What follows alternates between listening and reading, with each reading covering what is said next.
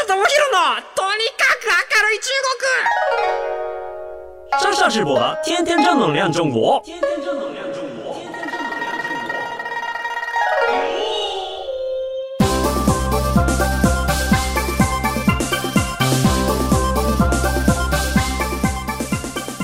シャシメネシメン、大家好，我是上上直播。え皆さん、こんにちは。中国ビリビリナンバーワン日本人インフルエンサーコンテンツプロデューサーの山下智博です。日本放送、ポッドキャストステーション山下智博のとにかく明るい中国。この番組は中国で結構有名な私があなたの知らない中国の面白トピックやそんなにどやれない豆知識を紹介していき、日本と中国の架け橋ならぬローション的な役割をしていきます。ということで僕、誕生日がね、10月29日で最近こう過ぎたばっかりなんですけれども今年はまああのー何が一番良かったってこの新庄のビッグボス。新庄ビッグボスが日本ハムにこう降臨したのが10月29日で僕の誕生日だったんであれはね久しぶりに上がりましたね。もうシャウエッセンのでかい袋を買いました。はい。あのここから先も日本日本ハムの商品に溺れていきたいと思います。で同時に最近ちょっとその中国のファン向けに1年以上帰れてなかったので新しいちょっと試み始めまして WeShow っていうあのアプリがあって基本的には AKB の方とかが CD 買ったら今コロナでオフラインの握手会ができません。で、その代わりオンラインで1分間携帯でお話できますよ、みたいな。映像でこう1対1のトークができますよっていうシステムがあって、で、そこの会社から連絡が来て、ちょっと山下やりませんかと。で、あの、僕柄にもなく、もうアイドルじゃないんですけれども、名前がアイドルに似てるからという理由で、36歳記念、えっ、と、中国のファン向け1対1、えー山下と1分間トークができるっていうイベントをやりまして、本当に、本当に僕全然その顔とかアイドル関係のもので売っている人間ではないので、一番怖かったのが、誰も来ねえんじゃねえかっていう、僕と1分間話したい人、いや、なんか5秒か10秒ならいけるけど1分はちょっと微妙じゃねえかなって、ね、僕だったら思うんですけれども、まあちょっとギャグみたいなものも含めて、じゃあちょっとじゃあやってみましょうと。で、来なかったら来なかったで笑い話で、こんなにフォロワーいるけれども、来なかったらっていうところで、ちょっとやってみたら、まあ一瞬でこう、あの、先着50名ってやったんですけれども、一瞬でパーって200人ぐらい来て、ああ、やばいやばいって止めて。で、そこは誰も来ないっていう危機は出したんですけれども、まああの、いざ蓋開けてみたら10名ぐらい来ないっていう悲しい悲しいことにはなったんですけれども。ただ、やっぱり中国のファンの方と、まあ1対1で画面越しにお話ができるって、すごく新鮮だったんですよね。昔ってそれこそ、僕中国にいた頃は、まあ毎月のように2ヶ月とか3ヶ月に1回とか、中国のオフラインイベントに結構呼ばれてたんですよ、ゲストで。で、ゲストで呼ばれて、で、まあ、あの、なんかグッズみたいなのを販売して、で、買ってくれたらサインするよ、みたいなサイン会みたいなのやってて、そういうところでこう人と皆さんと会ってて、もう長い時はね、もうなんか僕ですよ。僕なのに2、3時間の行列ができるぐらいなんかすごかった時もあって、なんかその時をすごく思い出したんですね。ああ、こうやってなんかちょっと離れてるけれども、 face to face でお話ができるっていうのはすごいいいなと思ったし、やっぱそのすっげえ感動してくれるあのファンとかもいてくれて、まあこれってやっぱこう、接点がこういう形で作れたっていうのはすごくいいですし、これやったらもしかしたらそのなんか中国進出したいタレントさんとかっていうのもこういう触れ合い方ができると中国のみんなも喜んでくれるんじゃないかなと思って、ここから先ね、まあ僕がもうあの人柱になってあの一回やりましたので、あのこれいいよっていうことでいろんな人に推し進めて、あの皆さんの中国進出お手伝いできればなと思ったんですけれども、今日の話はですね、それと関連しまして、じゃあその僕も参加してたそのオフラインのイベント、中国のいわゆるオタクイベントっていうものについてちょっとお話ししていきたいと思います。えー題してこちら。中国オタクイベントのここがやばい。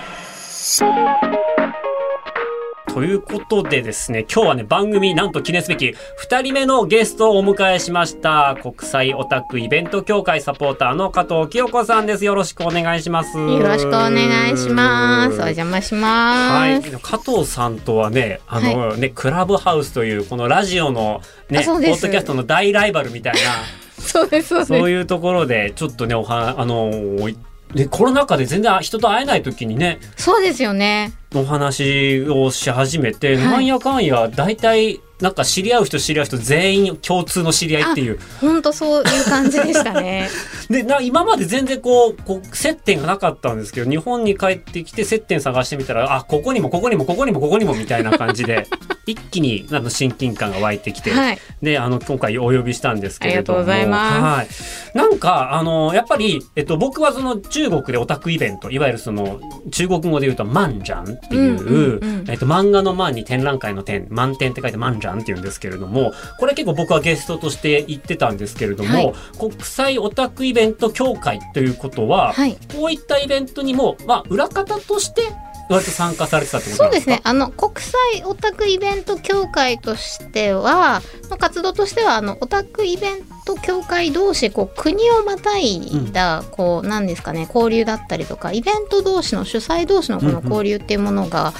あんまりなかったりとか、うんうんうん。逆に言うと、こう、抱えてる問題っていうのは、うん。国が違うけど、それぞれこう、似たものだったりとかへ、ー。だからまあそういったものをこう話してい、うんうん共有していくことでまあうんうん問題解決していこうっていう、うんだからまあオタクイベントの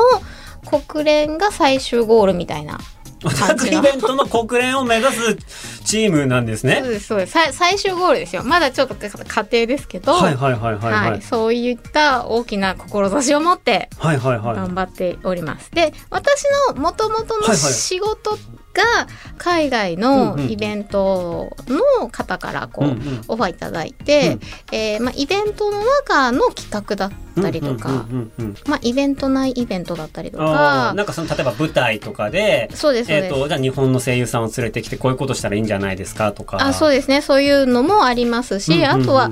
まあ南米だったりとかですと、はいはい。運営団体がちょっと変わることになったので、イベント自体のその、まあ、目的っていう部分をちょっと変えたいので、プロデュース全体を、まあ、どういうふうにするか一回相談に乗ってほしいみたいなところが来たりとかそれこそいろんなチリだったりとか、はいはいはいあのはブラジルだったりアルはいはい。はいゼンチンだったりとかっていうところとかもやり取りしてるい。なるほど。ちょっと整理をしますと、つまり、はい。えっと国際オタクイベント協会、いろんないろんな世界各国のオタクイベントはい。の、えっとまあサポートをしているあそうっていう感じになるんですよね。でそんな感じ。オタクイベントっていうと、はい。基本的には全部日本の IP 周り、日本のオタク、まあいわゆるゲームとか、はい。アニメとか、えっ、と漫画？そうですね。そこら辺が中心ではありますけど、うんまあただあのコミコンとかはあのアメコミだったりとか、うんうんうん。あの映画産業周りだったりとかっていうのに触れているので、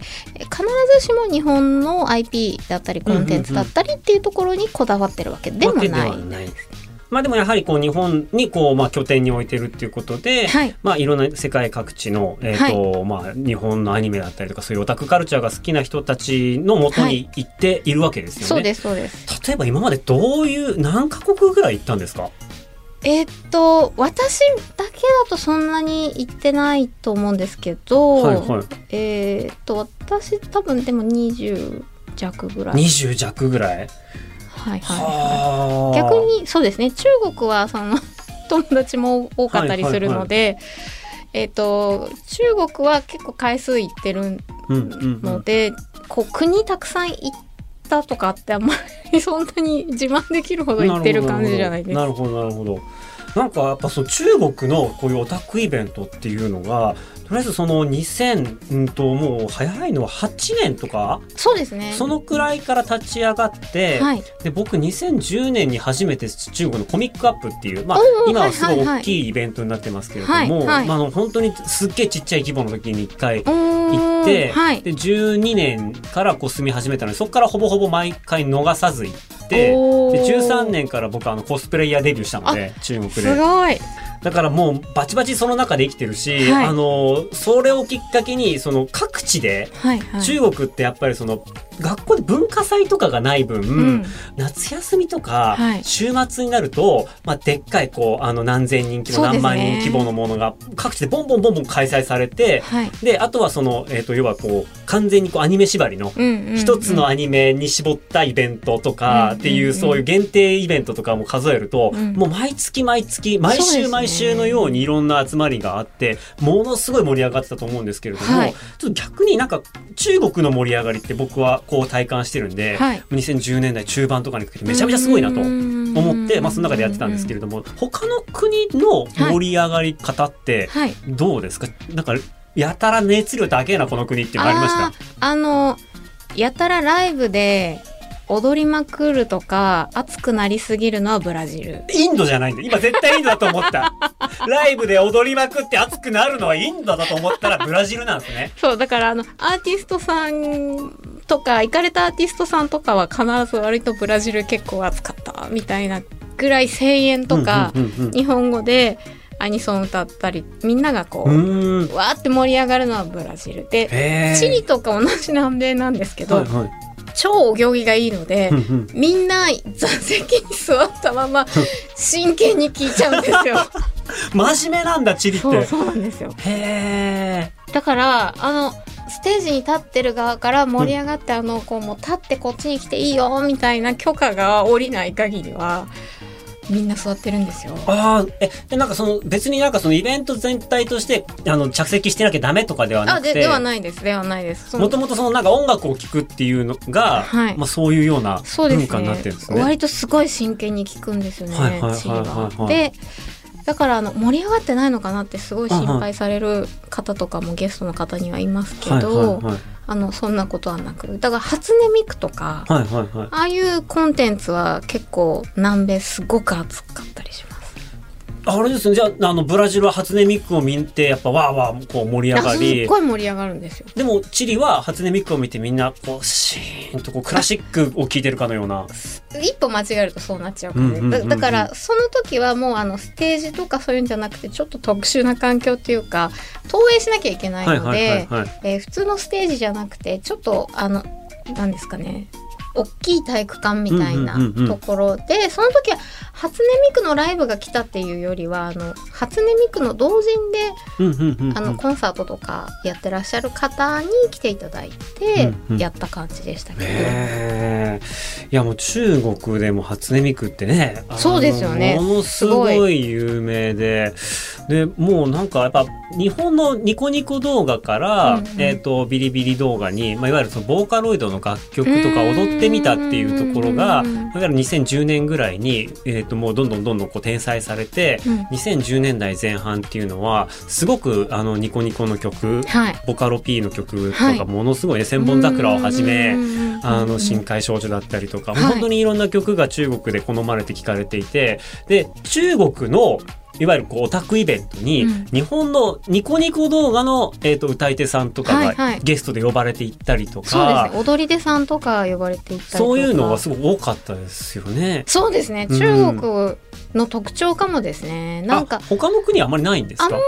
り呼ばないですね、あのニコニコ動画とか、うんうんうん。ビリビリ動画で流行ってる歌い手さんとか踊り手さんがゲストで呼ばれるってことはもうほとんどなくて、うんうんうんうんうんだから中国は逆にニコニコ動画とかビリビリ動画でバズった人をいかにこう呼ぶとか、ネット上で人気の人をいかに呼ぶかみたいな、うんうんうんあの、まあ、ちょっともともとお友達で仲良くってあのセーラー服おじさんってあはいはいはいは、はいい。あの仲いいんですか？そうなんです。仲良なくて。仲いいってどのくらい仲いいんですか？えっと彼がセーラー服を着始める前からの知り合いなんです。それ、あ、目覚めるところを見てるわけですね。そうみそうですね。へえ。ああれ、あの方、教授かなんか？あ教授じゃなくてあの結構大きな大会社はいの研究者はいをされているはいはいはい方はいで特許とかお持ちなんですけど。あのあの格好は趣味なので、はいはいはい。だからなんか中国で今割とちょっと知られるようになってきたからい行ってみる？って誘ったら「え行く行く」って言ってでブッキングしてセーラー服おじさんに一緒に行ってもらったんですけど、はいはい。日本の空港からあの格好なだから家を一歩家出るところからの格好なんです。で、えっと、もちろん中国に降り立つ時もあの格好なんです。はいはいはい。だから空港で空港職員がまず「記念撮影いいですか?」ってああ、りますありますよね。うん。で一回ヒヤッとしたのはあまりにも空港職員がふわーって寄ってきちゃったんで、はいはいはい。あのありがちですけど公安が向こうからブワーって走ってくるのをあそうですよね。犯罪者をね、なんか取り押さえたみたいな現場になりますもんね。そうですブワーって走ってきてその瞬間はちょっと焦りましたけどでも向こうの方って結構女装のああいうの好きですよねまあ、そうですね。もう寛容ですね。そうですよ寛ね容ですね、そこら辺は。だからすごいいろんなイベントにお誘いいただいて、そう、2010年代は、そのね、セーラー服おじさんと、あの、レディーベアード。あそうですねうん。すごい人気でしたよ、すごく人気でしたよね。僕もね、うん一回イベントで一緒になりましたあ。本当ですか、うんあの、なんか女装している人とすごく縁があって、はい。あのまあ、その時人気だった人がやっぱこう、どんどんね、同じイベントで、あ、どうもどうもって何回か会うと、うん。またお前かみたいな感じになっていくんですけれども、そうそうそうそう、めちゃめちゃ人気でしたね。そうなんですよ、うん。そうなんですよ。あれって多分中国の特徴ですよね。なんかコスプレイヤーさんとかも結構そのゲストで呼ばれたりするじゃないですか、はいはいはい。あのポスターに写ってる顔と本人の顔がどう見ても一致したいんだけどってなってもあんまり気にしなかったりとか、うんうんうんうん。逆にあのポスター通り本当に美しい人は美しい人でもちろんいらっしゃるんですが、だいぶ違くない？大丈夫？っていう人も、はいはい。結構中にはいいて、うんうん。それでもファンはいいんだ別に本物にサインもらったからっていう、あの空気感は中国独特だなと思っあて。そうなんすか、なんかいや僕からするとなんかうんあれが普通というかなんか中国ってこう、写真加工に対してもう全然ネガティブじゃないじゃないですか。そうデジタルファンデーションだからって言い切りますよね。そうそうそうそう。だからなんか本人見てうわーっていうのとかはあんまりないです,、うんし、なんか僕が一番びっくりしたのはそのコスプレして、まあ、あの、すべての人じゃないですよ。はい。一部の人。一部の人なんですけどコスプレ服を脱いで、みんなで夜ご飯を食べに行くって、関係者でゲストでご飯を食べに行こうってなった瞬間に、あの、さっきまでめちゃめちゃイケメンだった男の子の服がダサいとか、化粧落としたらすげえ普通の顔とかってあっなんて、かつるっとしてるなーみたいうな。ん、なんかやっぱそのギャップも含めて面白いなと思って、うん。あの日本だったらこうイベントが終わって関係者がいるとはいえ多分それって基本的にはオンのままなんですよねはいはい。でも中国の方今は今最新この12年どうかわかんないですけれども、そう結構そのイベント終わった瞬間カクーンってオフになって全部解除するんですよねそうですね。だからなんか、その分こう全部さらけ出してもらって、あ、こんなに見せてもらっていいんですかみたいな感じもあり、割と仲良くなったりとかするんですけれども、結構だから、あのー写真と違うみたいな人とかもいるんですが、はい。中にはやっぱりめちゃめちゃ美しい女の子いますね。いるじゃないですいか。ねツイッターとかで、インスタにも結構いるじゃないですか。はいはだからああいう人とかも結構見てるわけじゃないですか。そうですそうです。ああだから、うん。中国でそこそこ有名なあの CU ああ、シャオロシャロうん。はいはいはい。あの CU はすっぴんもマジ可愛いから。あれはもうなんか化け物ですよね。うん。あの、旦那もイケメンって恐ろしいカあ、ップル。そう、あそこのカップルはちょっとまた仲良くて。はいはい。あ、仲いいんだあ、。そうそうそうそう。僕も、もうシャオシャオの場合は仲良くて。そう、なんか、あ、じゃあ後で、ウィンチャットでめっちゃ。はい、写真送ってく写真。また、また。あのね、ツイッターにね、CU、えっ、と、SEE で大大文字で U っていう、あの、すごい可愛らしい女性がいるんですけれども、本当になんか二次元の世界から出てきたような、そう。なんかもう嘘だろっていうぐらい小顔で、可愛らしくて華奢でっていう人がいて、で、その子の旦那さんもコスプレイヤー。そう。で、その旦那さんと僕すごい仲良くて、で、あのーそう、そしたら両方ともお互い知り合いだったっていう偶然がまた、あの、よくコミケに来るときに、コミケよくアテンドしてるんで。あ、そうなんです。そうそうそう。彼女たちのコミケ周りとか、うんうんコミケ前後の撮影会とか、うんうんうんうんはい、一緒に帯同してるんで、はいはい。はい、あのあとじゃあそういう意味で言うとそのコスプレイベントいやそのオタクイベント中国であったオタクイベントで、はい。加藤さん的に「うわこれ日本にねえな」とか「なんだこれ!」って言ってこうびっくりした経験とかって。えっとまあ毎う回ん。絶対何かしらミスはあるんですけど、はい。中国のイベントまあまあまあそれはもうある前提できますからね。うん。あの一回ゲストさんはいがはい。空港で税関かなんかに捕まっちゃったのうんか、うんうん。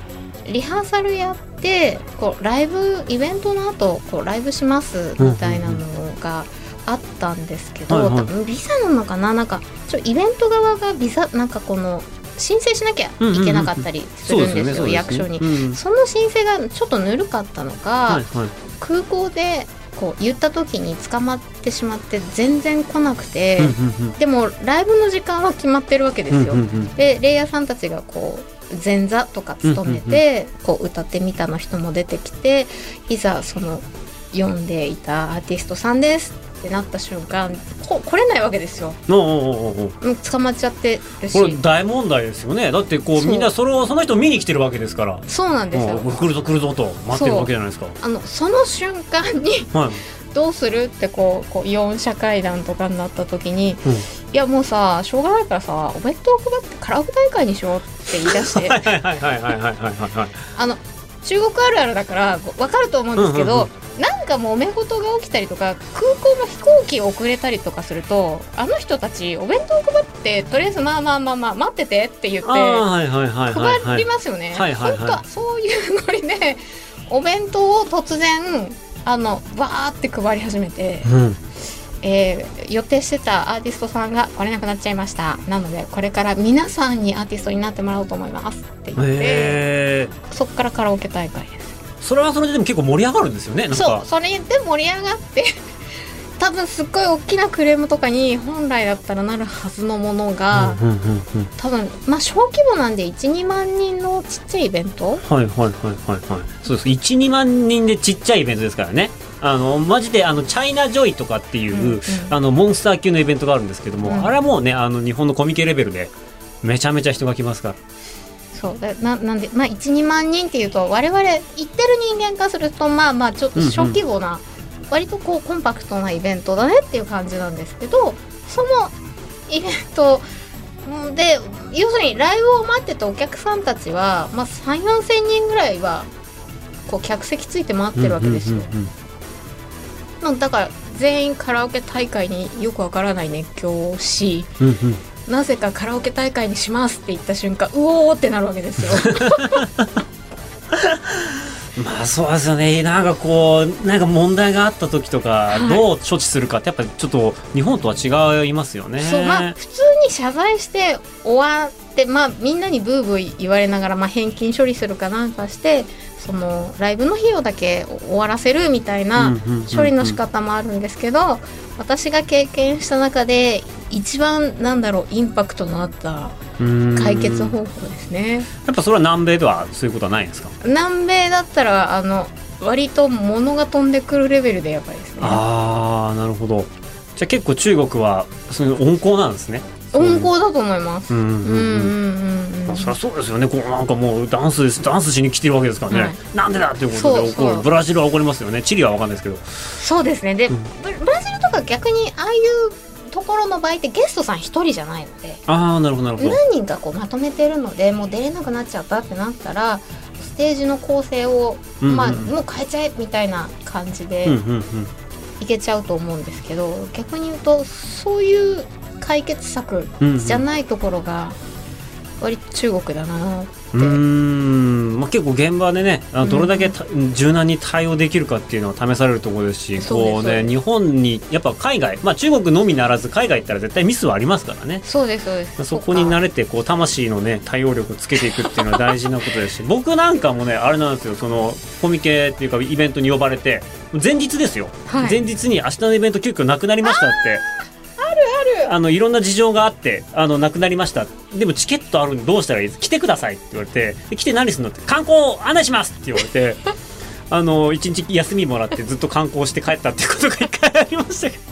ありますよね。あの歌えなくなっちゃうとかも結構ありますし。そうですね。なんかいろんな事情があったりとかする中国事情なんですけれども、ということでちょっとねざっくりとこう今日はあの中国のイベントと、まあ外から見たまあ南米のお話とかもさせていただいたんですけれどもちょっとその加藤さんの、えっ、とまあ得意分野得意分野得意分野。はい。えー、といわゆる不女子系のお話とあとはじゃあ実際にそのコミケとかで、まあ、コスプレイヤーだったりとかあとはその同人誌を書いている人たちってこの人たちの、まあ、マネタイズモデルってどうなってんの？みたいな話を次回ですねあのしていきたいと思います。